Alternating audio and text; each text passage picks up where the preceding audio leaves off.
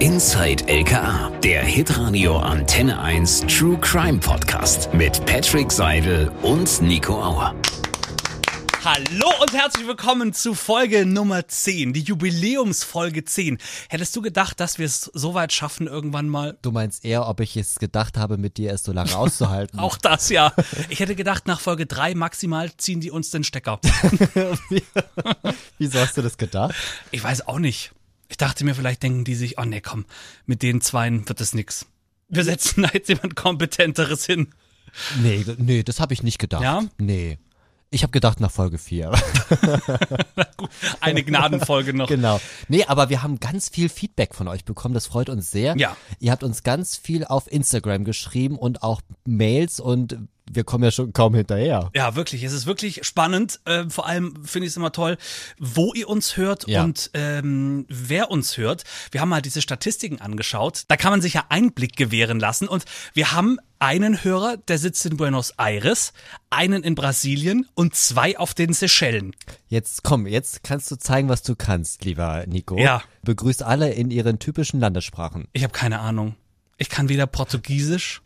Buenos Aires wäre ja, Brasilien wäre Portugiesisch. Portugiesisch, ja. Was sagtest du noch?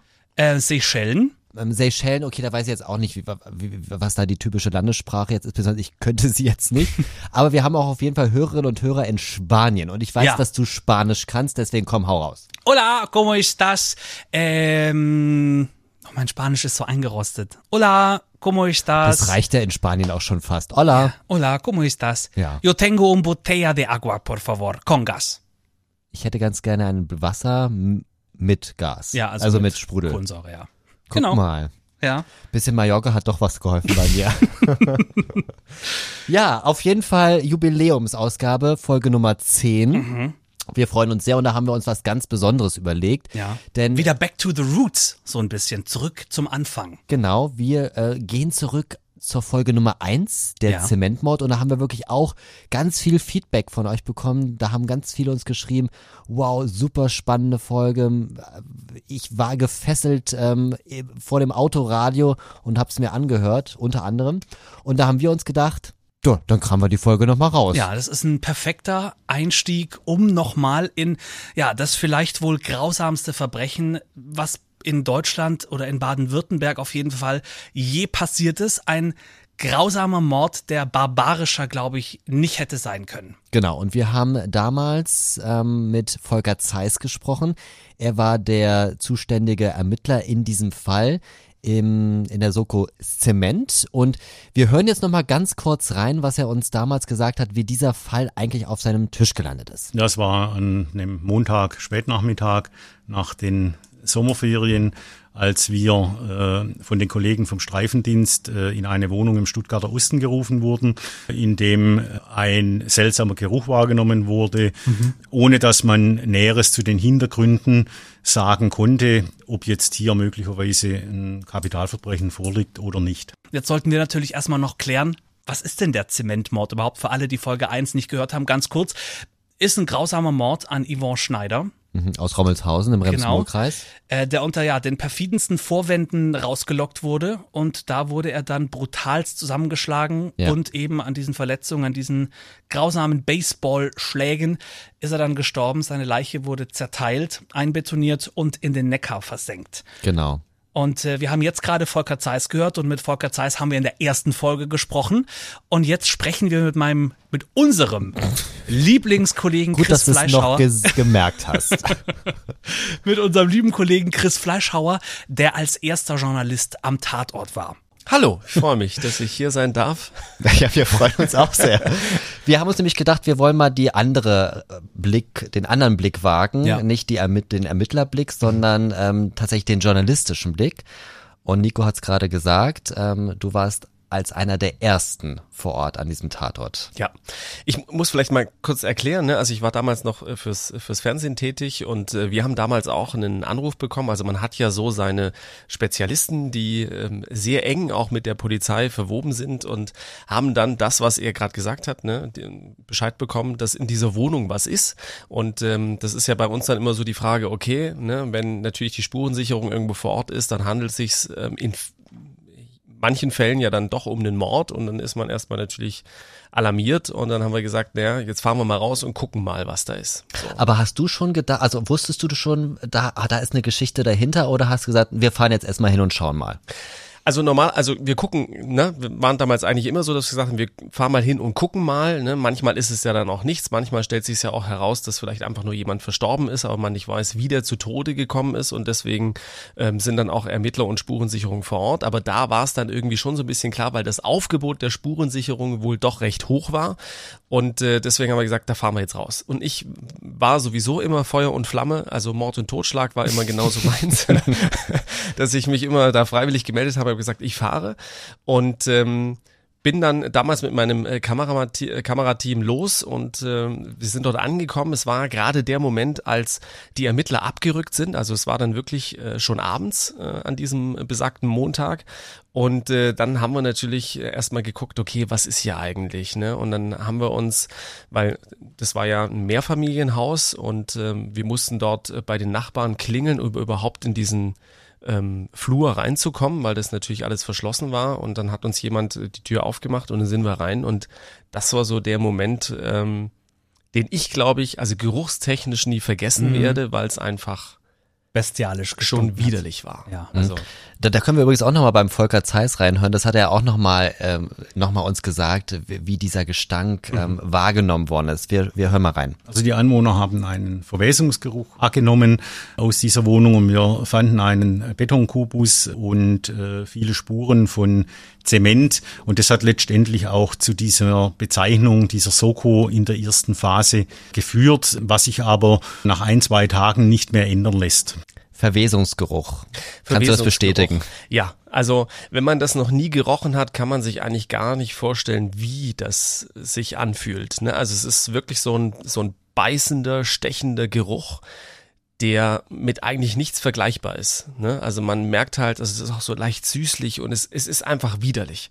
Und ähm, wir, das war so der erste Moment, als wir diesen Flur betreten haben, dass uns dieser Geruch entgegenkam äh, und man das wirklich sehr stark wahrgenommen hat. Und dann haben wir natürlich halt gesucht, okay, wo ist da was? Sind relativ schnell auf ähm, eine Wohnungstür gestoßen, die dann entsprechend versiegelt worden ist, ne, wo das Siegel draußen dran war. Das sind dann auch die Bilder, die man dann natürlich auch mitnimmt, ne, mhm. die man dem Zuschauer auch zeigen will. Und ähm, wir wussten zu dem Moment, ähm, in dem Moment ja gar nicht, was ist hier eigentlich wirklich passiert, ne? Weil die Polizei war ja da mitten in den Ermittlungen, die haben ja gerade angefangen. Für uns war das natürlich frisch, ne? Wir stehen vor einer Wohnung, die versiegelt ist. Was ist hier eigentlich passiert? Aufgrund des Verwesungsgeruchs war uns natürlich halt schon klar, okay, irgendwas ist hier. Ne? Und äh, dann hat man da natürlich halt ähm, alles mal abgefilmt, äh, hat, das war immer so die leidvolle Aufgabe, bei den Nachbarn geklingelt und versucht da irgendwo äh, noch Töne herzubekommen oder mal nachzufragen, ob jemand was mitbekommen hat. Ähm, das waren dann so die Momente, mit denen wir uns dann erstmal zufrieden geben mussten und äh, wir dann zurück in den Sender gefahren sind und dann versucht haben, über die Polizei was rauszufinden, was im ersten Moment nicht wirklich einfach war, weil die ja überhaupt über nichts gesprochen haben. Ja. Also das war dann genau der Punkt der Ermittlung und man hat dann immer gesagt, nein, aus ermittlungstaktischen Gründen äh, können wir dazu jetzt nichts sagen und deswegen steht man erstmal mit eigentlich nichts da. Und dann überlegt man sich, okay, ist das jetzt eine Meldung wert? Wir haben ja noch nichts, wir haben äh, ne, und müssen dann irgendwie gucken und haben das dann natürlich halt geschoben bis zu dem Zeitpunkt, dass ähm, die Polizei dann irgendwann eine erste Pressemitteilung rausgegeben hat, ähm, in der ja schon so ein bisschen klar wurde, okay, was ist da jetzt eigentlich passiert. Aber bevor wir gleich zur Pressemitteilung kommen, du hast gesagt, ihr habt euch bei den Nachbarn mal umgehört. Ich meine, wir befinden uns im Stuttgarter Osten in einem Mehrfamilienhaus im Zweifel kennt man die Nachbarn nicht mal, aber was haben euch die Nachbarn denn gesagt? Haben die irgendwas gehört, gesehen, irgendwie sonst was? Also es ist schon mal so, dass in so einer Situation ja relativ viele A, noch nicht mal die Tür aufmachen, äh, B, natürlich grundsätzlich ein bisschen vorsichtig sind, also man hält nicht gleich drauf, ne? also mhm. es ist jetzt nicht so, dass, dass ich zum Kameramann sage, mach mal die Kamera an und äh, halt drauf und ich klingle, wir machen hier einen Überraschungsbesuch, sondern man, man ist da natürlich auch sehr vorsichtig, weil man ja auch selbst nicht weiß, was eigentlich ist und ähm, da war es so, dass uns die meisten nicht aufgemacht haben, also es hat uns damals, ich kann mich noch erinnern, eine ältere Dame aufgemacht und äh, die dann aber auch nicht wirklich was sagen konnte, ne? Die nur gesagt hat, ja, wir riechen das hier schon seit Tagen und haben das dem Hausmeister gemeldet. Und der war das ja wohl auch, der dann auch der Polizei gemeldet hat, äh, dass da Verwesungsgeruch ist und dass man da mal gucken müsste. Ähm, aber ansonsten wie gesagt, ne, also wir waren am Ende dann halt schon sehr leer, was das betrifft. Das ist immer sehr un, also ich kenne das ja auch, wenn man tatsächlich dann irgendwie jemanden erreichen möchte, der irgendwas möglicherweise gesehen hat ja. und äh, man hat die Hoffnungen, ah, oh, da ist jetzt ein Nachbar ähm, und der muss doch irgendwas gesehen, gehört haben. Und dann kommt halt sowas wie bei euch, dann macht sich so eine breite Enttäuschung halt mhm. äh, wirklich dann. Man kann natürlich auch Glück haben, ne? Das sind ja. dann immer die, die dann sagen, ja, den kannte ich und der war immer total nett. Ich habe den immer, der hat so freundlich gegrüßt auf der Straße und ich würde jetzt nie denken, dass, ja, das ja. sind dann so die Töne, ne, die, die dann dabei rauskommen, wenn man wenn man bei Nachbarn klingelt. Ähm, aber da war das dann doch sehr erfolglos, was die ganze Sache natürlich für uns noch schwieriger gemacht hat, weil man hat ja so den Drang, ne? Als Journalist will man ja berichten und weiß, okay, hier ist jetzt wirklich irgendwas passiert und wir können nichts sagen, weil natürlich ähm, die Polizei nichts sagen will. Und wer hat euch denn informiert? Das haben wir noch nicht gar nicht geklärt. War das tatsächlich jemand von der Polizei, ein Anwohner also es ist, es ist so, dass man, äh, wenn man so aufgestellt ist, hat man eigentlich immer so, deswegen sage ich, man hat so seine Spezies. Das war damals noch, äh, damals gab es noch ähm, nicht so viel digitalen Polizeifunk, also man konnte, konnte hier und da auch noch Sachen mithören und wir hatten halt jemanden, der ähm, als, als freier Mitarbeiter ähm, da sehr viel unterwegs war, mhm. der natürlich halt auch ähm, viele Bilder gesammelt hat, auch wenn schwere Unfälle passiert sind oder sowas, die man irgendwie abbilden wollte, dann will man da ja nicht die eigenen Leute hinschicken, weil teilweise sowas ja schon sehr grausam sein kann. Also da muss man schon dafür gemacht sein, um solche Bilder auch zu liefern. Ne? Das wissen ja viele immer nicht, weil viele sind immer so sensationsgeil und wollen es irgendwo sehen. Aber dass es auch Leute gibt, die dann wirklich am Unfallort stehen und dann auch solche Bilder überhaupt erstmal herstellen müssen, ähm, ne? das, das kann nicht jeder. Und das war halt so jemand, der das für uns gemacht hat und äh, der da natürlich halt fleißig für sich auch ähm, entsprechend sich Informationen beschafft hat, äh, wie auch immer, äh, um relativ schnell dann auch an solchen äh, Unfallorten zu sein oder auch Unglücksorten oder sowas alles, ähm, weil auch da zählt natürlich, ne, der erste ist natürlich halt der, der es am besten verkaufen kann ja. und ähm, so läuft es nun mal, ne, so schlimm wie das auch ist, aber so läuft es und ähm, und der hat uns damals informiert, dass äh, dass da was ist, was Größeres. Ich wollte es auch gerade sagen, also wie der der Druck bei euch muss ja auch unheimlich hoch gewesen sein. Ihr wart sozusagen die ersten, die da waren. Es gilt ja sozusagen in den Medien, ne, der erste gewinnt sozusagen und hat dann die Top Story. Und da ist es natürlich dann unheimlicher Druck, da als erster tatsächlich auch die Sachen herauszufinden, bevor die anderen dann Medienvertreter kommen, ja. kommen und dann ja. möglicherweise die Story wegschnappen, ne? Und es ist auch oft so, ne? Also wenn, wenn du als Erster schon mal geklingelt hast bei den Nachbarn, äh, dann bist du eigentlich der in der glücklichen Situation, der die meisten Informationen noch bekommt. Ja. Ähm, wenn nach dir dann halt noch andere Fernsehteams oder auch Radiosender kommen, ne, was ja ganz unterschiedlich ist, oder auch die Zeitung, die wollen ja natürlich halt auch dann irgendwelche Hintergrundinformationen sich einholen, dann ähm, haben die natürlich schlechte Karten. Ne? Je später du dran bist, desto, desto blöder ist es, weil natürlich schon welche vor dir waren und irgendwann sind die Leute ja so genervt, sie sagen, also ich sag jetzt gar nichts mehr. Ja, habe ich auch schon erlebt. Wobei ich glaube, selbst wenn euch jemand äh, weitergeholfen hätte, die Wohnungsmieterin, die die Wohnung ja gemietet hat, war Laila K. damals, hatte mit dem Fall überhaupt nichts zu tun, weil sie hatte die Wohnung ja nur untervermietet, also ja. verliehen an äh, die damaligen Täter.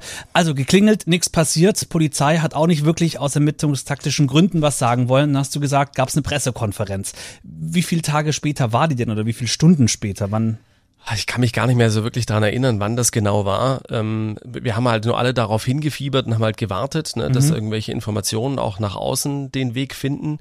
Das dauert natürlich immer so lange, wie die Polizei sich damit Zeit lässt, aus ermittlungstaktischen Gründen, was auch völlig in Ordnung ist, äh, weil sie natürlich versuchen, das erstmal irgendwo einzugrenzen und sie wissen halt immer, ähm, egal was irgendwo, auch wenn irgendwo was passiert, ähm, geht man erst dann mit Informationen raus, wenn man auch, ich sag mal, den Täterkreis vielleicht so irgendwo eingrenzen kann, dass man da auch die Möglichkeit hat, äh, noch einen Zugriff stattfinden zu lassen und sowas alles. Ne? Also äh, die versauen sich natürlich ihre Tour nicht von selbst, das ist natürlich logisch.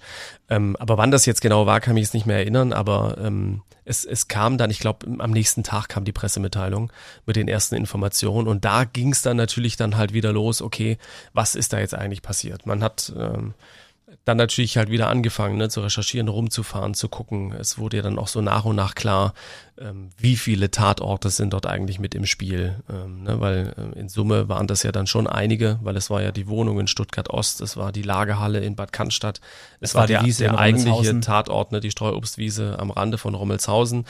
Ähm, es war ähm, dann der Neckar, wo ja die Blumenkübel versenkt worden sind und es war ja letztendlich noch ähm, der Ort in der Nähe von Marbach, das Waldstück, äh, wo ja dann der Torso gefunden wurde. Also mhm. da hat sich halt schon äh, die nächsten Tage ja unheimlich viel entwickelt.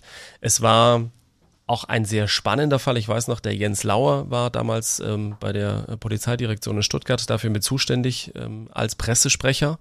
Ähm, es war für ihn keine einfache Situation, weil er damals relativ frisch auch ähm, dort war und äh, dann gleich mit so einem Fall irgendwie auch nach außen musste, ähm, auf dem sich ja je mehr letztendlich bekannt wurde, auch desto mehr hat sich die Presse natürlich wirklich darauf gestürzt. Ne? Das muss man einfach so sagen, wie es ist.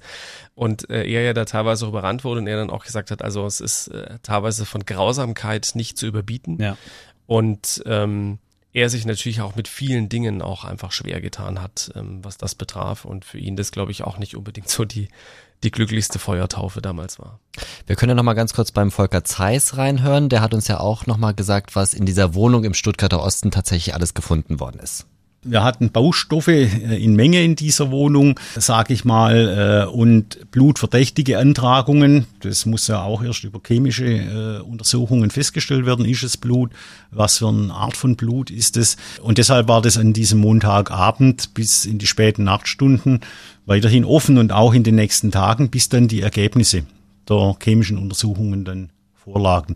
Aber parallel haben die Ermittlungen dann schon eine solche Dynamik bekommen, dass wir äh, über die klassische Spurenauswertung dann durch die Ermittlungen schon in einen Vorsprung gekommen sind. Ja, also da war mehr oder weniger schon klar, okay, da, mhm. ist, da ist, muss was Schreckliches passiert sein. Ja. Es hat natürlich aber auch schon die Zeit gedauert, bis man überhaupt wusste, okay, Zement, was ist da eigentlich passiert, ne? Was, was, was hat man da eigentlich gemacht?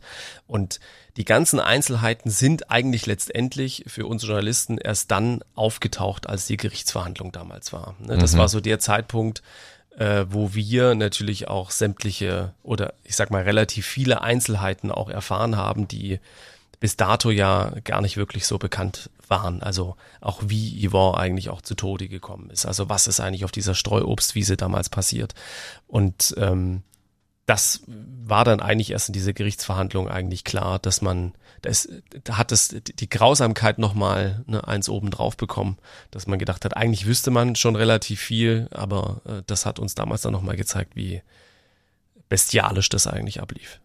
Ja. Und das Schlimme ist natürlich auch, dass ähm, als die drei Haupttäter, das waren ja zum einen Dennis, ähm, sein Kumpel Roman und Sessen, die ja die Liste schreiben musste, anhand Dennis dann ja ausgewählt hat, wen er dann töten wird. Und äh, das hat Volker Zeiss auch beschrieben, äh, wie die Vernehmungen denn gelaufen sind. Die Kollegen kamen aus diesen Vernehmungen und sprachen von dieser völligen äh, Empathielosigkeit, der äh, Abgebrühtheit dieser jungen Menschen, äh, die gegenüber erfahrenen Kriminalistinnen und Kriminalisten im Endeffekt nicht bereit waren, entsprechend sich zu öffnen und äh, über die möglichen Gründe für ihr Verhalten eine Aussage zu machen. Ja, jetzt warst du ja natürlich auch bei der Gerichtsverhandlung als Journalist mit mhm. dabei. Volker Zeiss hat da über die Emotionslosigkeit der drei gesprochen ja. in der Vernehmung. Wie waren die drei denn dann während der Verhandlung? Also ich kann vielleicht mal eingangs sagen, was das für ein Gefühl ist, wenn man bei so einer Gerichtsverhandlung sitzt, wo es um so einen Straffall gibt, äh, geht. Also zum einen war natürlich das so, dass die Sicherheitsmaßnahmen unheimlich hoch waren. Mhm. Ne? Also das ist ja dann auch von Verhandlung zu Verhandlung unterschiedlich. Also da war es so, dass zum einen natürlich halt das Medienaufgebot riesig war ähm, man damals auch eine Poollösung schaffen musste. Also das Gericht hat per Losverfahren ausgewählt, wer darf bei dieser Gerichtsverhandlung dabei sein und wer nicht. Ähm, wir hatten damals Glück, ne, Losglück und ähm, hatte dann dort auch meinen Platz, weil es. Wer hatte denn eigentlich Pech gehabt? Weißt du das? Ich, keine Ahnung. okay. und, ähm, und da war es dann schon so, ich kann mich noch daran erinnern, ich saß dort auf meinem Platz und es war doch eine recht betretene Stille. Ähm, Fabienne und ähm, auch Pierre, also die Eltern von Yvonne, saßen ja auch im Gerichtssaal. Die waren ja Nebenkläger bei dieser Sache und es war schon eine sehr bedrückende Stimmung bevor es überhaupt richtig losging. Also sonst hat man ja immer noch so eine Wuselei. Ne? Mhm. Da war das dann einfach so, es war einfach ruhig. Und, ähm, und dann hörte man in dieser ganzen Stille, und das werde ich auch nie vergessen, ein Rasseln, so ein Kettenrasseln. Und alle haben sich gefragt, was ist jetzt? Und es äh, gibt halt in diesem, in diesem Gerichtsgebäude, also in diesem Gerichtssaal, gab es so einen Nebengang, äh, wo dann äh, Dennis eingeführt wurde komplett gefesselt, also an den, an den Händen mit Handschellen und dann Fußfesseln und ja alles mit Ketten verbunden und dieser, dieser Gang durch diese Stille in diesem Gerichtssaal war, das kann man eigentlich gar nicht beschreiben. Ne? Also wie, wie man das wahrnimmt, wenn man dort sitzt und diese, diese, diese Stille herrscht und dann dieses Kettenrasseln äh, in dem Moment, als er reinläuft. Mhm. Also praktisch so, wie, wie man es aus Hollywood-Film ja. kennt, ne? So genau. ungefähr muss man sich das genau. vorstellen. Ja. Und er lief damals rein, hatte einen Kapuzenpulli an, den ähm, auch die Kapuze auf und tief ins Gesicht gezogen, hat auch äh, keinen wirklichen Blick ähm, der Sache gewürdigt, ob das jetzt äh, im Saal war oder so. Er hat sich dann einfach nur wortlos hingesetzt, äh, Kopf nach unten geneigt und ähm, hat dann auch während dieser ganzen Gerichtsverhandlung ja eigentlich nur physisch stattgefunden. Mhm. Und, ähm, und da hat man das dann im Prinzip auch mal so ein bisschen wahrgenommen. Das fängt ja dann an mit der, dann äh, liest ja die Staatsanwaltschaft die Anklageschrift und ähm, dass man erstmal nochmal so, ein, so einen Einblick bekommt, ne, wie läuft das eigentlich? Äh, es, es war damals schlimm, das alles nochmal zu hören. Ich glaube, viel schlimmer war es auch für, für Pierre und äh, Fabienne, also die Eltern von Yvonne, die sich das ja alles nochmal freiwillig auch angetan haben. Ne? Mhm. Also es stand ja lange nicht fest, werden sie dabei sein bei der Verhandlung, werden sie nicht dabei sein. Sie haben aber so viel Kraft gesammelt, auch im Vorfeld. Ähm, ich habe auch mit beiden ein Interview mal geführt, kann ich vielleicht nachher noch ein bisschen was erzählen. Ähm, Sie waren natürlich auch entsprechend vorbereitet, ne? also mit einem Psychologen zusammen ähm, hat man auch diesen ganzen Gerichtsprozess auch durchgespielt. Also man hat schon versucht, äh, sie darauf vorzubereiten, weil sie unbedingt dabei sein wollten und durchhalten wollten und nicht irgendwann das Gericht verlassen müssen. Und ähm, sie waren da schon sehr gefasst. Ich habe das, glaube ich, dem Herrn Zeiss auch gefragt. Ähm, wir sind ja jetzt am Beginn der Gerichtsverhandlung. Das heißt, laut deutschem Recht ist es ja immer noch die Unschuldsvermutung mutmaßlicher Täter. Ähm, wie schwer ist es denn für dich gewesen, sozusagen die Neutralität zu bewahren und ihn nicht, den, den Dennis, dazu vorzuverurteilen? Also für uns Journalisten ist es ja grundsätzlich äh, immer so ein Ding, also wir wissen halt auch, ne, also wir kennen unsere Grundsätze, wir kennen unseren Kodex und sowas, deswegen ist es für uns natürlich sowieso, für den normalen Bürger vielleicht eher weniger, das, was du gerade gesagt hast, was diese, diese generelle Unschuldsvermutung im ersten Moment betrifft, ähm, so gehen wir ja auch damit um. Ne? Natürlich weiß man halt auch, was passiert ist und man weiß natürlich halt auch ähm, auf, aufgrund von, von Polizeiberichten und sowas, ähm, dass es eher ja dann schon im Prinzip auch war. Und man versucht dann eher ähm, zu funktionieren. Das ist das eine. Ne? Man blendet ja viele Sachen aus, die jetzt vielleicht die Angehörigen oder Beteiligten äh, in der Form nicht haben. Aber man versucht dann schon so ein bisschen denjenigen dann auch zu lesen. Also, ne, also man, man guckt sich das schon genau an, wie reagiert der auf manche Aussagen auch der Staatsanwaltschaft und äh, und versucht das dann halt irgendwo auch so ein bisschen zu, zu bewerten, weil gerade bei so einen, solchen Gerichtsverhandlungen sind ja dann Kameras und auch Fotos, das ist ja alles nicht zugelassen. Ne? Also da gibt's ja am Anfang den Moment, wo im Prinzip äh, die Presse noch erlaubt ist, ähm, in dem Sinne, also dass man auch filmen darf und sobald ähm, da der Richter oder, oder jemand ähm, vom Ordnungsdienst da auch die Anweisung gibt, dann muss ja die Presse ne, den Raum verlassen und die Akkreditierten, ne, die da sein dürfen, die dürfen drin bleiben, dürfen aber weder Foto noch Tonaufnahme oder irgendwas anderes machen. Und deswegen versucht man das ja schon alles irgendwie mitzunehmen, sich permanent Notizen zu machen, weil irgendwie muss man es ja auch transportieren. Ne? Also ob das jetzt die Zeitung ist, die natürlich dem Leser erklären will, was hat sich in diesem Gerichtssaal eigentlich abgespielt oder ne, beim Radio oder beim Fernsehen, man muss es ja schon irgendwie gucken und deswegen beobachtet man das sehr genau. Und wenn man dann aber in so jemanden schaut, wie, wie das bei Dennis der Fall war, der, der war einfach, also wie gesagt, der war einfach nur physisch anwesend. Ne? Also der war ansonsten, den hat man nur dort sitzen sehen, ähm, aber völlig regungslos und ähm, völlig unbeteiligt. Aber glaubst du, aufgrund von, von Reue oder aufgrund von, es ist mir alles sowas von egal, was hier gerade passiert?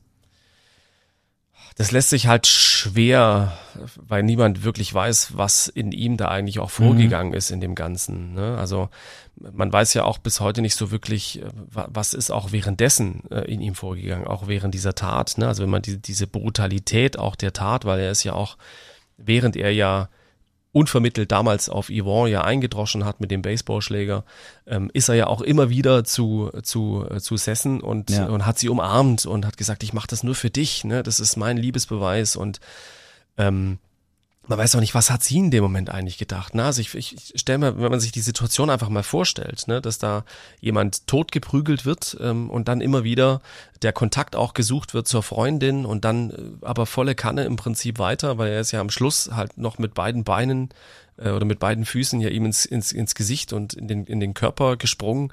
Ähm, da fragt man sich, was, was geht da eigentlich in einem vor? Ne? Also was ist mit diesen Menschen eigentlich, wo ist da was schiefgelaufen, mhm. dass man sowas macht? Und, ähm, und dann auch diese, diese Abgebrühtheit, die ja auch währenddessen noch stattgefunden hat, weil sie haben ja dann den Leichnam genommen, ne? der lag ja dann noch röchelnd, hat ja dann irgendwann nicht mehr geatmet und dann hat man ja den Leichnam genommen, hat den ja in diese Lagerhalle geschafft. Das war eine Lagerhalle von, von Ivors Vater der ja ähm, Bekleidungs... Nee, von Dennis Vater. Äh, von, von Dennis Vater, Entschuldigung, ja, der Bekleidungsunternehmen ähm, hatte und diese Lagerhalle quasi hatte. Und, ähm, und sie haben sich ja da eine ganze Zeit lang, ähm, so wie wir das ja dann später von der Polizei auch erfahren haben, ja gar nicht um diese Leiche gekümmert. Mhm. Ne? Die lag ja da irgendwo nur rum.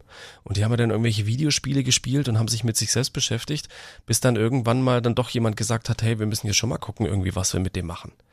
Und ich finde, das ob das jetzt ein Schockmoment war oder irgendwas anderes, aber ich, finde, das, das zeigt halt schon relativ viel, wie, wie auch diese kleine Gruppe mit dieser Situation umgegangen ist. Ne? Deswegen lässt sich natürlich auch schwer sagen, ähm, gerade in dem Moment, als er dann im Gerichtssaal saß, ähm, war es ihm jetzt völlig egal oder, oder war das Reue? Ich weiß nicht, ob da überhaupt Reue im Spiel war. ähm, oder ob das halt einfach nur dann doch was rein psychologisches ist. Hat er gesprochen beim Prozess? Also hat Nein. er eine Aussage gemacht? Nein. Wie waren denn die anderen beiden drauf? Also ich meine, Roman war ja tatsächlich dann der, der der Polizei gesteckt hat, wo die Leichenteile liegen, wo sie die in Neckar geworfen hatten. Der war ja dann zumindest, hat ja irgendwann bei den, bei den Verhörungen ja, ist zusammengeklappt und hat dann eben die Wahrheit gesagt. Erst so konnte ja schlussendlich dann Yvonne gefunden ja. werden. Wie waren denn die anderen beiden dann tatsächlich bei der Verhandlung? Äh, in, in weiten Strecken natürlich auch teilnahmslos. Mhm. Ähm, sie waren natürlich halt alle entsprechend auch gebrieft von ihren äh, von ihrem Rechtsbeistand. Ne? Das ist ja dann sowieso immer, dass man sagt, okay, ne, also sagt besser nix und so. Also man hat da ja auch lange Zeit auf, auf äh, also gerade von der Verteidigung auf ganz andere Sachen plädiert. Ähm, das war ja auch in vielerlei Hinsicht so die Diskussion. Also wie wie geht man eigentlich mit diesem Fall jetzt auch um? Deswegen äh, waren sie natürlich darauf getrimmt, ähm, so wenig wie möglich ähm, auch dort irgendwie preiszugeben oder zu sagen. Ne? Das ist dann die, die Strategie eigentlich auch der Verteidigung. Und wenn wir jetzt nochmal auf die drei zu sprechen kommen, wenn man die da sitzen sieht und überlegt sich, was, was diese drei Menschen einem anderen Menschen angetan haben, hättest du das denen zugetraut, wenn du die einfach so hättest gesehen? sahen die auch schon so, also ich meine, manchmal gibt es ja so ich, ich weiß, was du meinst, ja. Menschen, wo man sich denkt, okay, ja, ja, ja. dem traue ich sowas zu. Also jetzt der, der Sessen und auch dem, dem Roman hätte ich es weniger zugetraut. Ähm, ich muss aber auch ganz ehrlich sagen, ähm, Dennis hatte für mich schon so den Eindruck, wie würde man heute sagen, das ist, das ist so ein, das ist so ein Schlägertyp oder? Ja, ich meine, er ist ja nie wirklich so richtig aufgefallen ähm, mit Straftaten. Ne? Also man weiß zwar, er hat ja im Nachhinein auch seine Mutter geschlagen, alles solche Sachen, aber das sind ja die Dinge, die dann irgendwie häuslich stattfinden das, das sind so Typen, wenn man sie sieht, denkt man, ah, okay, dem gehe ich besser vielleicht aus dem Weg. Mhm. Ne? Also so ein Typ war das eher. Also jetzt nicht unbedingt, wo ich sage, das ist irgendwie der große Schwiegermutter-Typ. Mhm. Ähm, so dass man sich da natürlich dann schon ne, die Gesichter anguckt und sagt, ja, okay, das hätte ich jetzt halt auch nicht so gedacht und so.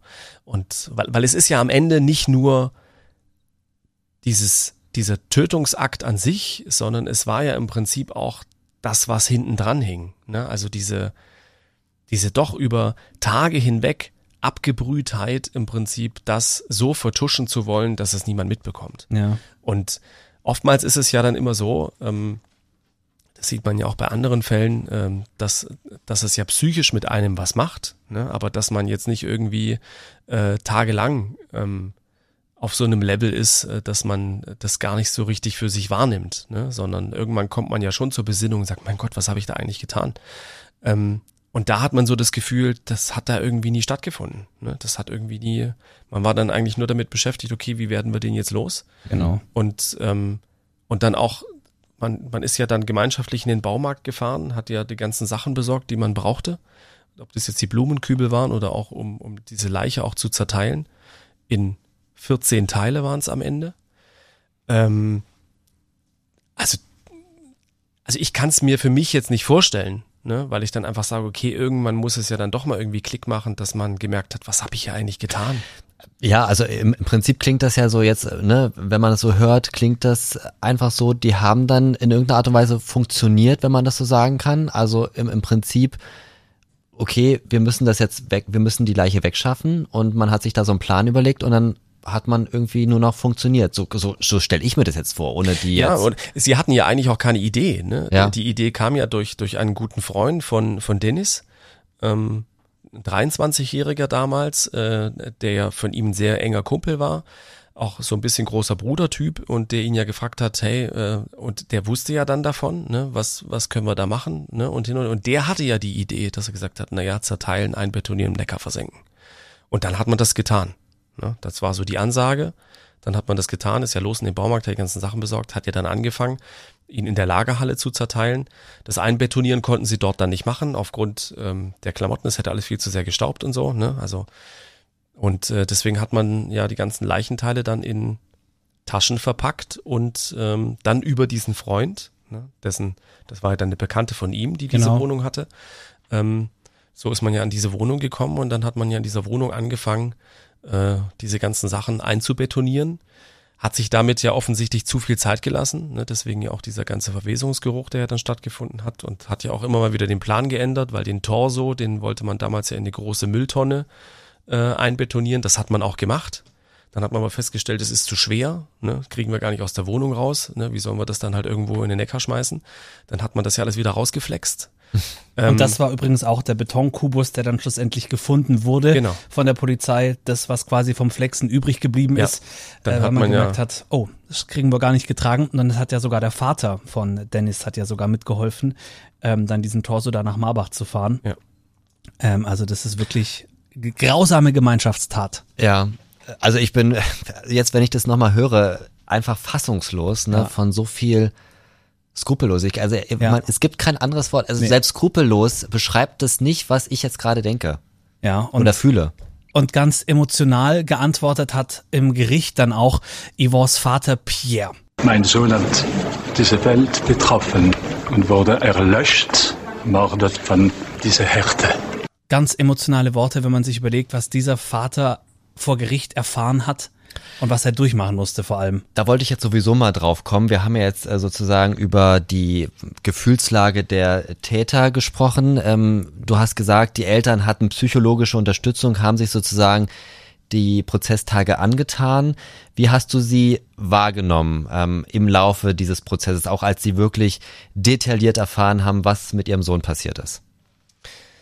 Also die Anfangszeit war natürlich ähm, schon schwierig. Das war dann auch für uns schwierig, weil das sind natürlich dann immer solche sensiblen Momente, wo man als Journalist sich denkt, ach, die Eltern jetzt im Interview zu haben, wäre halt schon toll, um einfach auch nochmal die Sicht zu haben. Auf der anderen Seite weiß man halt auch, ähm, was denen im Moment auch einfach widerfahren ist, dass man da sich natürlich auch ein bisschen mit Zurückhaltung üben muss. Und ähm, wir haben das damals ähm, gemacht, dass ich sie immer mal wieder getroffen hatte äh, und man versucht hat, so ein Vertrauensverhältnis herzustellen. Also das ist gerade in solchen Momenten ist es natürlich dann für für die Betroffenen, ähm, in dem Fall jetzt die Eltern, ist es natürlich schon wichtig auch zu wissen, okay, ähm, die wollen das jetzt nicht sensationell ausschlachten, sondern ähm, sie wollen einfach unsere Sichtweise ähm, gern erfahren und das auch darstellen. Und das hatte ich damals den Eltern auch äh, vermittelt und ähm, konnte da auch so ein Stück weit das Vertrauen gewinnen, dass ich auch äh, immer wieder auch Interviews bekommen habe. Zum einen natürlich bei den bei den Gerichtsverfahren. Auch da war es dann so, dass sie zwar immer noch mal ein allgemeines Statement abgegeben haben. Also meistens hat auch äh, Pierre gesprochen, der Vater. Und ähm, aber man will ja auch immer noch mal ein bisschen was für sich. Ne? Das ist so dann der eigene Anspruch des Journalisten. Ich möchte nicht die Töne senden, die alle senden, sondern ich hätte gern was Eigenes. Was Exklusives, wie es Ja. so schön heißt, ja. Und ähm, ich hatte da dann Glück, dass wir einfach so ein gutes Vertrauensverhältnis hatten, dass er mir auch immer äh, außerhalb und nebendran immer noch mal äh, dann auch Fragen beantwortet hat. Und ähm, ich durfte damals auch ein Interview zu Hause führen, was schon sehr emotional war zu dem Zeitpunkt. Also das ist schon ne, damals ein bisschen, das war dann danach. Und ähm, wo man aber auch mal gesehen hat, was auch bei den Eltern eigentlich, also was es bei den Eltern macht. Ne? Also da lagen damals auch die Fotoalben ähm, überall noch rum und äh, man war halt schon sehr schwer getroffen, was das betrifft und äh, hat dann aber auch gesehen, wie sie aber auch versuchen, im Prinzip mit dieser Situation umzugehen, mit diesem Thema umzugehen. Also sie haben ja relativ frühzeitig angefangen, auch Tagebuch zu schreiben, ähm, beide, um einfach auch nichts zu vergessen. Ähm, weil das natürlich so eine Situation ist, wo ja so unheimlich viel auf einen einprallt und man ja auch nie weiß, wie die eigene Gefühlslage ist. Also haben sie sehr, sehr viel niedergeschrieben. Ähm, es gibt mittlerweile auch ein Buch ähm, von den beiden, äh, wo sie über den Mord an ihrem Sohn auch, wo sie darüber geschrieben haben und berichten, ähm, wie sie das damals alles empfunden haben. Ähm, aber in solchen Situationen ist es natürlich halt, da kann man halt nie wirklich immer reingucken, ne, wie das letztendlich bei den Eltern läuft und hin und her. Ich glaube, das große Problem von beiden war einfach immer, dass nachdem sie auch erfahren haben, was ja dann später auch rauskam, dass, dass das ja, dass quasi eine Lüge war ja dafür verantwortlich, dass ihr Sohn sterben musste, ne? Ja. weil sie ja nie mit ihm, also die Sessen ja nie mit Ivor Geschlechtsverkehr hat und alles solche Sachen. Also es war ja einfach nur gelogen. Genau, also es war ja so, Und- dass, dass äh, Dennis sie gezwungen hat, die Jungs aufzuschreiben, mit denen sie mal was gehabt hat und sie kannte Yvonne wohl nur flüchtig. Irgendwie habe ich mal gelesen, es wurde gemunkelt, es gab mal einen Kuss, das war es aber auch schon. Ähm, also die beiden haben sich nicht wirklich gekannt und sie hat eben eine Liste geschrieben und Yvonne war da eben, warum auch immer, drauf und äh, das war eben der Hass, den Dennis dann gegen Yvonne hatte. Ja, und das war einfach auch so das Problem der Eltern, also auch des Vaters. Ähm, auch dahingehend, dass er auch immer gesagt hat, ähm, er hatte auch nie die Chance, sich wirklich zu verteidigen. Ne? Und, Mhm. und er hat sich dann auch selbst so die Vorwürfe gemacht, weil er gesagt hat, ich war auch nicht da. Ne? Da Also- passt, wenn ich dich ganz kurz unterbrechen darf, da passt jetzt übrigens auch ein Ton, den Pierre auch gesagt hat. Wir hören mal ganz kurz rein. Unser Sohn war einsam, machtlos, ohne Hilfe. Er ist gemordet, auch nicht wie ein Tier, aber in eine unglaubliche Fassung. Ich war auch nicht da. Keine Verteidigung. Das ist für uns Eltern das Schwierigste. Jetzt ist die Zeit, dass diese Leute die Rechnung zahlen. Genau, also das ist ja dieses Machtlose gewesen. genau, ne? genau. Ja. Und er hat auch nie, das muss man, das muss man ihnen auch groß anrechnen, dass, dass er nie diesen, er hat, also ich glaube schon, dass er einen großen Hass natürlich Mhm. auch dem Haupttäter Dennis äh, für ihn das empfunden hat. Aber er hat es nie nach außen hin groß getragen. Mhm. Ne? Also man hat ihn nie erlebt, dass er, dass er, dass er ausfallend wird oder ähm, oder oder extrem schlecht über ihn gesprochen hat und so, sondern der er war dann halt schon immer sehr gefasst. Ne? Und da ging es dann eher so natürlich um gerade auch um die Frage, wie geht man auch mit dem Strafmaß um. Ne? Ähm, das ging ja damals auch als Jugendstrafrecht, ähm, Mhm. ging das ja ins Urteil, was viele natürlich in dem Moment erstmal enttäuscht hat.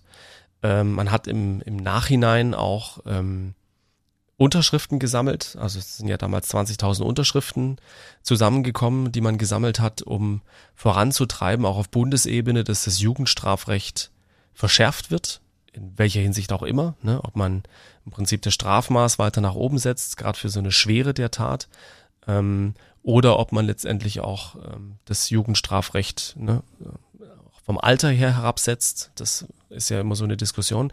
Es hatten damals, das ging damals auch durch die Medien, dass ja zwei der damaligen Justizminister, also Bundesjustizminister, die Unterschriften ja nicht annehmen wollten. Ja. ähm, sich auch niemand wirklich dafür geäußert oder dazu geäußert hat äh, und man das ja immer versucht hat, irgendwo ein bisschen vor sich herzuschieben und äh, gesagt hat, ja, wir haben das Jugendstrafrecht und man hat sich damals ja schon extrem damit befasst und wie man das alles macht und hin und her. Aber ich glaube, in der heutigen Zeit ist es ähm, schon nochmal notwendig. Also ich glaube, mittlerweile muss man sich schon nochmal mehr Gedanken über das Jugendstrafrecht machen. Ähm, das könnte jetzt ein Richter natürlich halt nochmal ein bisschen anders äh, beurteilen. Aber ähm, ich finde persönlich, dass ich sag mal, dass das Erwachsenwerden sich schon sehr verschoben hat als ähm, noch vor 20, 30 Jahren, ähm, dass ein Zwölfjähriger heute ein anderer Zwölfjähriger, also ein viel reifiger, reiferer Zwölfjähriger ist oder ein 14-Jähriger oder ein 16-Jähriger, ähm, so dass man da grundsätzlich, glaube ich, schon mal ran müsste, um sich darüber Gedanken zu machen, ob das so wie es jetzt heute ist noch noch legitim ist. Ich meine, ein 16-Jähriger darf jetzt bei uns in Baden-Württemberg auch wählen äh, und wenn ich jemandem zutraue, so eine verantwortungsvolle Aufgabe was ich finde, dass das schon ist, also es ist schon Verantwortung, auch wählen zu dürfen, dann finde ich, muss man auch im Jugendstrafrecht äh, in manchen Dingen anders urteilen. Und das war damals natürlich das Ding, dass TNSE ja damals die Höchststrafe von zehn Jahren bekommen hat, was natürlich für die Brutalität, die Ausführung des Mordes und der Tat an sich ähm, damals natürlich unbegreiflich war. Ne? Also dass man sagt, okay, und da kann ich auch nachfühlen, auch mit mit den Eltern, äh, die dann irgendwo sagen, naja, der, der ist in zehn Jahren, hat er sein Leben zurück und, äh, und unser Sohn ist halt nicht mehr da. Ja, genau, so was hat Pierre auch gesagt. Diese neuen Barbaren haben nach wie vor ihr ganzes Leben und freie Räume in der Zukunft. Unser Sohn ist in der Ewigkeit und gehört nicht mehr zu dieser Welt. Ja, das sind ganz emotionale Worte, die der Vater da findet. Und ich finde, trotz diesem, diesem ganzen Schlimmen, die dieser Mann erfahren musste, ist er ruhig irgendwie. Ja. Also er, er hat, er wirkt trotzdem gefasst. Und ich glaube, das ist viel auch Mindsetting. So, ja, ich glaube, also der Psychologe wird da eine ganz große ja. Rolle gespielt haben, ähm, um einfach die die Eltern, wie du schon sagtest, Chris, ähm, auf den Prozess vorzubereiten, was da auf einen zukommen kann, ähm, weil, wie gesagt, ähm, wir sind alle nicht täglich in einem, Gerichtssaal und schon gar nicht bei einem solchen Prozess, wo solche grausamen Details an Licht kommen, wo selbst diejenigen, die praktisch mit dem Yvonne nichts zu tun haben, ja. geschockt sind und dann sozusagen sich in die Lage der Eltern zu versetzen. Ich glaube, da haben die wahrscheinlich Stunden, Tage, Wochen dran gesessen, um ja. die, die Eltern wahrscheinlich darauf vorzubereiten. Ja, vor allem es ist ja nicht nur, dass der Sohn auf brutalste Art und Weise ermordet wurde, sondern es wurde ja auch dann respektlos mit der Leiche umgegangen. Also die hat man ja erstmal in dieses in diese Lagerhalle gesteckt und sich gedacht, ja gut, jetzt machen wir einmal mal weiter. Die sind in, in ihr normales Leben wieder zurückgekehrt und haben diese Leiche da liegen lassen und ja, dann weil einer einen Mafia-Film gesehen hat, dann diese Leiche da angefangen ja. zu zerteilen. Ähm, das ist schon, das ist schon wirklich äh, grausam. Ich glaube, die Eltern haben in dem Moment auch einfach nur funktioniert. Ne? Ja. Ne? Also man, mhm. das ist, wenn man daran jetzt nicht so beteiligt ist und das von außen nicht so mitbekommt, wie, wie das bei solchen Gerichtsprozessen abläuft, ist das natürlich halt schon brutal. Ne? Aber man muss sich ja schon vorstellen, ähm, wie ich ja gesagt habe, man wird ja ausgelost, dass man halt während des Prozesses innen auch dabei sein darf. Aber man muss sich natürlich auch im Klaren machen, alle, die es nicht reinschaffen, stehen draußen. Mhm. Und gerade bei dem Prozess, der ja bundesweit, ähm, selbst die Nachbarländer ähm, waren damals ja auch mit, mit Teams vor Ort, äh, hat ja weil es einfach von, von der Grausamkeit her nicht zu überbieten war, war das Interesse natürlich halt unheimlich groß. Und da hatte ich schon so das Gefühl und auch den Eindruck, dass, dass Pierre, also der Vater von Yvonne, einfach auch nur funktioniert hat. Ne? Mhm. Also ähm, Fabienne, also seine Frau, die hat ja auch immer mal wieder den Saal auch verlassen ne, während der Verhandlungen. Also das, das waren dann Momente, die sie einfach dann auch nicht für sich ertragen konnte. Ähm, und er war da schon sehr stark, was das betraf und ähm, war dann auch der, der am meisten auch gesprochen hat, äh, der sich auch am meisten um die Medien gekümmert hat. Ich glaube auch schon immer so ein bisschen auch mit dem Hinblick, dass er, glaube ich, auch wollte, dass es nach außen getragen wird, weil er natürlich relativ schnell dann auch diese Diskussion losgetreten hat, was das Strafmaß betraf. Also dieses Jugendstrafrecht zehn Jahre für den Haupttäter. Ähm, was für uns Normale natürlich halt völlig unbegreiflich ist. Ja. Ne? Also es gibt für alles ja dann irgendwelche Erklärungen, auch der Richter, die dann sagen, ja, man muss solchen Leuten dann auch die Chance geben, sich dem Leben auch wieder zu stellen und wieder eingegliedert zu werden und solche Sachen. Ähm, aber ich finde, man muss halt schon immer noch mal unterscheiden, äh, über was reden wir da eigentlich. Ne? Also ist da jetzt jemand irgendwo, ich sag mal, vielleicht auf, auf welche Art auch immer irgendwo zu Tode gekommen oder sowas. Ne? Aber das war halt schon einfach auch ein wirklich geplanter, hinterlistiger Mord. Also man hat ja genau das ausgeführt, was man damals geplant hat.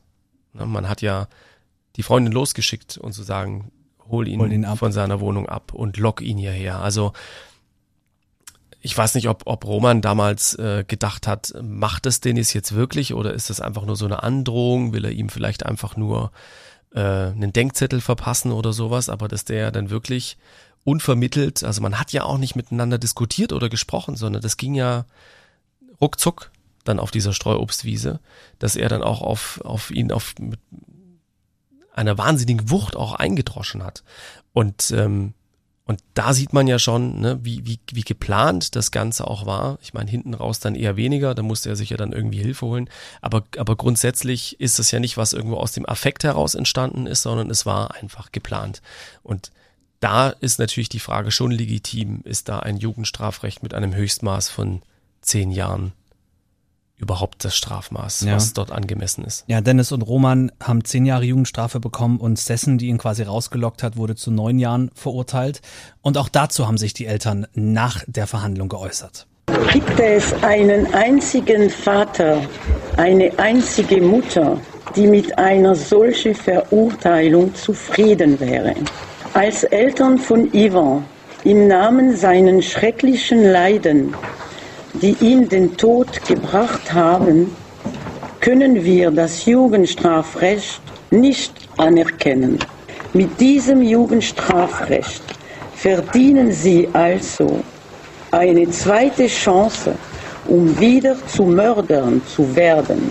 Ja, absolut. Also man merkt wirklich, die beiden waren alles andere als zufrieden mit diesem Urteil, was natürlich absolut verständlich ist, weil Ja, ja. zehn Jahre, ähm, jetzt sind wir mal ehrlich, ähm, das ist kein Strafmaß für diesen brutalen Mord. Konntest du ähm, nochmal mit den Eltern im Nachgang da nochmal sprechen nach dem Urteil? Also du hast ja gesagt, du hast sie, du hast das Vertrauen ja gewinnen können. Jetzt, was haben sie dir gesagt ähm, über das, äh, was wir jetzt gerade gehört haben, hinaus? im Prinzip nichts anderes. Ne? Also das, es war einfach die, die, die Unverständnis, also das Unverständnis, dass man da nach Jugendstrafrecht äh, geurteilt hat, ähm, obwohl das eigentlich, also, ne, also alle, die wir den Fall jetzt kennen und wenn man sich da Gedanken drüber macht, äh, würde keiner von uns, okay, wir sind jetzt auch keine Juristen, noch keine Richter, ähm, da spielen natürlich halt viele äh, unterschiedliche Faktoren da auch eine Rolle, warum man sich damals auch entschieden hat, das äh, nach Jugendstrafrecht ähm, zu urteilen. Aber ähm, das wird sich aber, glaube ich, nie legen bei den Eltern. Also diese, sie haben ja auch, ne, wie ich ja schon gesagt habe, auch im Nachhinein darum gekämpft, äh, genau an diesem Jugendstrafrecht dann auch zu feilen und äh, die Bundesjustiz auch äh, darauf zu trimmen, zu sagen, hey, macht euch mal Gedanken darüber, ähm, ob das so überhaupt passt, das, was wir hier in der Rechtsprechung haben. Also das Ganze ist dann noch zum Politikum geworden tatsächlich, ähm, aber aus dem Bundesjustizministerium kam im Prinzip nichts. Ja, auch bis heute nicht. Also ich glaube, man hat sich auch bis heute nicht wieder damit beschäftigt, ähm, mit diesem, also mit dieser Sachfrage, ob man an dem Jugendstrafrecht äh, groß was ändern sollte oder nicht. Ähm, na, also wie gesagt, ich bin schon der Meinung, dass man sich darüber schon mal Gedanken machen müsste mittlerweile, dadurch, dass, dass, dass die Welt eine andere ist, als das vor vielen Jahren war, als das beschlossen wurde, dass das Jugendstrafrecht so ist, wie es ist. Und ähm, aber das muss am Ende die Politik entscheiden. Ja, völlig unverständlich, meiner Meinung nach, dass da nicht schon mal ein bisschen nachjustiert wurde. Ich schicke mal eine Anfrage an den Herrn Buschmann.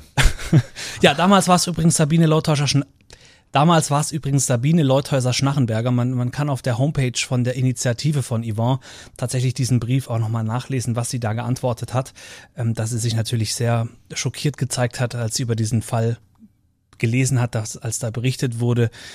Ähm, aber man prüfen müsse natürlich, inwieweit man da nachbessern kann. Es war einfach politisches Blabla. Viel, viel Inhalt hatte dieser Brief ich glaube, wenn man so ein Urteil dann natürlich hat als Eltern äh, und dann mitbekommt ähm, über die nächsten Tage, weil ähm, die Verteidiger ähm, haben ja dann Revision eingelegt. Äh, da fragt man sich natürlich schon als Eltern, äh, bin ich jetzt komplett im falschen Film? Ne? Also klar hat man da das Höchstmaß ausgeschöpft, äh, was die zehn Jahre waren. Ähm, bei, bei Denise ja dann halt noch ähm, Verwahrung im, im äh, psychischen Krankendingens und sowas. Aber Aber das ist ja, also das verstehe ich jetzt auch nicht, warum haben die Revision eingelegt? Ich meine, die konnten doch eigentlich, sag ich mal, zufrieden sein mit dem, was sie bekommen haben, oder? Also es ging dann relativ, also es haben ja alle Revision eingelegt. ja, okay. Ähm, also, von Seiten der Eltern verstehe ich genau. das, Staatsanwaltschaft auch. Gen- Nee, die Staatsanwaltschaft nicht, weil die Ah. waren mit dem Urteil natürlich halt schon zufrieden, weil sie Ah, haben okay. das Höchstmaß bekommen. Ähm, aber bei den Angeklagten ist man ja in Revision gegangen, bei allen dreien. Ähm, bei Denise hat man das dann zurückgezogen, ne? Ähm, aus welchen Gründen auch immer. Aber das war natürlich schon so eine, so Die eine Revision zurückgezogen. Befriedung der Eltern. Und bei den anderen, soweit ich mich erinnern kann, war das damals auch, äh, die auch feststellen lassen wollten, ob da jetzt irgendwelche Rechtsfehler im Spiel waren und sowas alles. Und das hat damals der äh, Bundesgerichtshof dann nochmal auf den Tisch bekommen und die haben das dann zurückgespielt letztendlich und haben dann gesagt, nee, ähm, bei dem Prozess war alles in Ordnung ähm, und hat äh, quasi die Revision dann abgewiesen. Das habe ich ja auch mal tatsächlich gelernt, ähm, Revision einzulegen beim Bundesgerichtshof würde in dem Fall nur was bringen, wenn ein Rechtsfehler, also wenn irgendwie, weiß ich nicht, ähm, in, in, in der Verhandlung. Eklatante Fehler Ja, eklatante, aber es geht also an dem an dem Sachverhalt an sich, ähm, da kann nicht mehr gerüttelt werden, sondern es geht da tatsächlich dann nur noch um ja, Rechtsfehler. Ja, und 2008 war dann die Gerichtsverhandlung und äh, dann zehn Jahre später, wir sind im Jahr 2018, äh, Dennis sitzt mittlerweile in Heimsheim in der JVA und äh, die Haftzeit ist vorbei und die Staatsanwaltschaft fordert nun Sicherungsverwahrung. Das wurde dann in dem Prozess 2018 äh, abgeschmettert und äh, dann sollte Dennis abgeschoben werden. Und das hat der Gerichtssprecher damals nach den zehn Jahren Haft und nach dieser erneuten Gerichtsverhandlung gesagt. Entscheidend ist, ob eine hochgradige Gefahr schwerster Straftaten vorliegt. Zu diesem Ergebnis kam die Strafkammer nach Gewichtung aller Indizien nicht. Dabei wurden die Expertisen zweier Gutachten bewertet und auch das Verhalten in der Haft in den letzten zehn Jahren, wo nur Gewalt gegen sich selber und äh, gegen Sachen, jedoch nicht Gewalt gegen Dritten, Dritte vorgefallen sind. Ja, also ja, sehr juristisch ausgedrückt in dem Fall. Aber grundsätzlich Also- kann man sagen, Sicherungsverwahrung nein, weil, Gute Führung so. Genau, mal ja. Ganz grob erklärt. und wenn ich es richtig gelesen habe, wurde er tatsächlich dann auch abgeschoben in die Türkei, Ja. obwohl er ja nicht mal einen türkischen Pass hatte. Also er hatte ja nur, er besaß ja nur den deutschen Pass. Und äh, die Kollegen in Ankara haben erstmal gesagt, nee, was, warum sollen wir den denn jetzt aufnehmen? Und dann war das ja auch irgendwie noch ein Hin und Her, bis er dann tatsächlich eines Morgens äh, auf den Flughafen gebracht wurde und in die Türkei abgeschoben wurde. Und auch da habe ich gelernt, zehn Jahre bleiben muss, bis er wieder nach Deutschland kommen darf, rein rechtlich. Also 2028, wenn wir richtig äh, gerechnet haben jetzt, Hast du. ähm, dürfte er dann quasi wieder nach Deutschland kommen. Und das alles äh, trotz eines Menschenlebens auf brutalste Weise auf dem Gewissen zu haben. Das finde ich schon krass. Also es weiß ja auch niemand, wie es mittlerweile ihm geht, ne? Ja. Also was er macht, äh, was auch in ihm vorgeht. Man, es gab ja damals nur diese Gutachten auch, was die ja erstellt wurden äh, nach den zehn Jahren, die ja offensichtlich natürlich nochmal ne, sich auch mit dem Fall beschäftigt haben. Der Gerichtssprecher hat ja gerade gesagt, also dass man eine eine extreme Schwere der Tat nicht feststellen konnte, ist für uns, ne, wenn man es jetzt hört, äh, unvorstellbar, Ähm, Ja. weil ich denke mir, was soll man denn noch alles machen, dass eine extreme Schwere der Tat festgestellt wird. Aber so ist nun mal die deutsche Rechtsprechung. Ähm, der müssen wir uns halt alle irgendwie beugen. Das kann auch mal sehr ernüchternd sein, so wie das jetzt in dem Fall teilweise auch ähm, war, was damals die Verurteilung betraf nach Jugendstrafrecht oder was jetzt auch im Nachhinein das Ganze betrifft. Aber damit muss man lernen, dann irgendwie umzugehen. Ne? Das ist Und ich glaube, da, da musst du auch tatsächlich als Richter umgehen. Du hast ja wirklich den medialen Druck. Du hast den Druck der allgemeinen Öffentlichkeit. Dann hast du den Druck der Eltern, die da sitzen. Und da sozusagen den kühlen Kopf zu bewahren, ich glaube, das ist auch nochmal, Ja. also nicht, dass ich jetzt ähm, Verständnis für das äh, Urteil ähm, jetzt ähm, ausdrücken möchte, aber ich glaube, das ist auch kein, also das ist in dem Fall kein einfacher Job gewesen, ne? Nein, man muss natürlich als Richter halt auch alles äh, Ausblenden, ne? Alles ausblenden, ne? Also die, die, also das, was man auch selbst davon hält, ne? Also man darf ja wirklich nur faktenbasiert an diese Sache herangehen, äh, aufgrund von Gutachten oder welchen anderen Sachen. Und, ähm, und da ist das dann natürlich halt schon nicht, nicht so einfach. Viel schwieriger, glaube ich, ist es aber auch, so jemanden zu verteidigen. Ja. Ne? Also ja. sich dafür A zu entschließen, zu sagen, okay, wir übernehmen hier die Verteidigung. Jeder hat ja den Anspruch auf Rechtsbeistand, ne? weil es gilt, du hattest ja eingangs schon gesagt, es gilt im ersten Moment erstmal die Unschuldsvermutung, bis jemand dann auch wirklich verurteilt wurde. Und ähm, da dann auch zu entscheiden, okay, äh, und solche Anwälte muss es auch geben, ne, die sagen, okay, ich nehme mich dem Fall an, ähm, weil da zerreißt dich natürlich auch mal die Presse von vorn bis hinten, wenn du äh, bereit bist, so einen Fall anzunehmen. Du bist das Hassobjekt. Du bist Hassobjekt, ne? Und ähm, Heute vielleicht noch ein bisschen mehr als damals, aufgrund Social Media und weiß ich was. Und, äh, und das stelle ich mir dann nochmal viel schwieriger vor, ähm, dann Rechtsmittel und Möglichkeiten zu suchen und zu finden, die deinem Mandanten natürlich ein, ich sag mal, besseres Urteil, äh, zu, also deinem Mandanten zu einem besseren Urteil zu verhelfen. Ich könnte es mir jetzt nicht vorstellen, aber es gibt offensichtlich viele Juristen, die das können. Gab es eigentlich einen Moment in dem, in dem ganzen Prozess, also von, ich sag mal, von Anbeginn, dass du an dieser Tür standest, in diesem Wohnhaus in Stuttgart Ost, bis jetzt zum Urteil, gab es da einen Moment für dich, wo du gesagt hast, so, ich kann nicht mehr, ich will mir das nicht antun? Nö, den gab's nicht, weil man funktioniert eigentlich immer. Und ich versuche das auch grundsätzlich auszublenden. Also ich nehme das dann auch nicht mit. Also man darf das wirklich nicht an sich ranlassen, weil dann machst du dich selbst kaputt. Und jetzt hattest du ja gesagt, du warst damals auch bei Pierre und Fabienne, bei den Eltern von Yvonne daheim. Weißt du, was die beiden heute machen? Hast du da irgendwie noch Kontakt gehabt danach? Ich habe der Kontakt ist irgendwann abgebrochen. Sie sind, glaube ich, auch wieder zurückgegangen äh, nach Frankreich. Das war bei denen damals ja sowieso so ein Hin und Her. Ne? Also ähm, war ja auch so, dass, dass Yvonne ja begeisterter Handballspieler war und ähm, sie auch überlegt haben, okay, ne, also geht er auch wieder zurück nach Frankreich, weil der Vater ist ja immer hin und her gependelt. Und ähm, er konnte damals ja an einem Training nicht teilnehmen, äh, an einem Auswahltraining, weil er eine Verletzung hatte. Und das war auch immer das, was Pierre auch immer wieder gesagt hat, ne, wie wäre es jetzt gekommen, wenn er die Verletzung nicht gehabt hätte. Weil dann hätte man ihn dort sicherlich dann auch angenommen und ähm, dann wäre er dann gar nicht hier gewesen zu dem Zeitpunkt. Also wäre dann vieles einfach anders gelaufen. Ne? Das sind so die Dinge, über die man sich dann, glaube ich, sehr stark immer wieder Gedanken macht. Ne? Was wäre eigentlich, wenn? Aber ich glaube, beide sind, um einfach auch Abstand ähm, zu bekommen, sind ja dann wieder zurückgegangen und äh, versuchen dort jetzt sicherlich irgendwie ihren Frieden zu finden. Weiß man, was aus Sessen und Roman geworden ist? Also ich nicht. Ich habe da auch nie wieder nachrecherchiert, auch nie wieder geguckt, äh, was die beiden machen. Müsste man sich mal erkundigen. Äh, ich fand's wieder sehr erschreckend, mal diese ganze andere Seite davon zu sehen, der Gerichtsprozess und diese Menschen vor sich zu haben, die sowas Schreckliches getan haben. Und vor allem diesen Fall nochmal so Revue passieren zu lassen, weil das ist wirklich, Ja, vor allem tatsächlich auch aus der Sicht des, ganz kranker Fall. einer ganz anderen Sichtweise, Ja. nicht des, des Ermittlers in dem Fall. der im Zweifel einen kühlen Kopf behalten muss, weil Ja, sich genau. selber verrückt machen. Ich meine, das hatte Volker Zeiss, der äh, damalige Leiter der Sonderkommission, ja gesagt, dass er das nicht an sich ranlassen darf, weil sonst würde er nicht funktionieren. Wie du es gesagt hast, er muss funktionieren. ja. Ähm, deswegen war das jetzt nochmal eine ganz tolle andere Sichtweise auf diese, auf diesen ganz schrecklichen Fall. Vielen Dank auf jeden Fall Ja. an dich, Chris, Sehr gern. dass du dir die Zeit genommen hast. Zu dieser Jubiläumsfolge. Das ist wirklich, äh, Zehnte Folge bis zu einem Jubiläar. Du Ja. darfst uns jetzt gratulieren. Herzlichen Glückwunsch auf die nächsten Dank. zehn Folgen. Danke. Hoffentlich nicht nur die.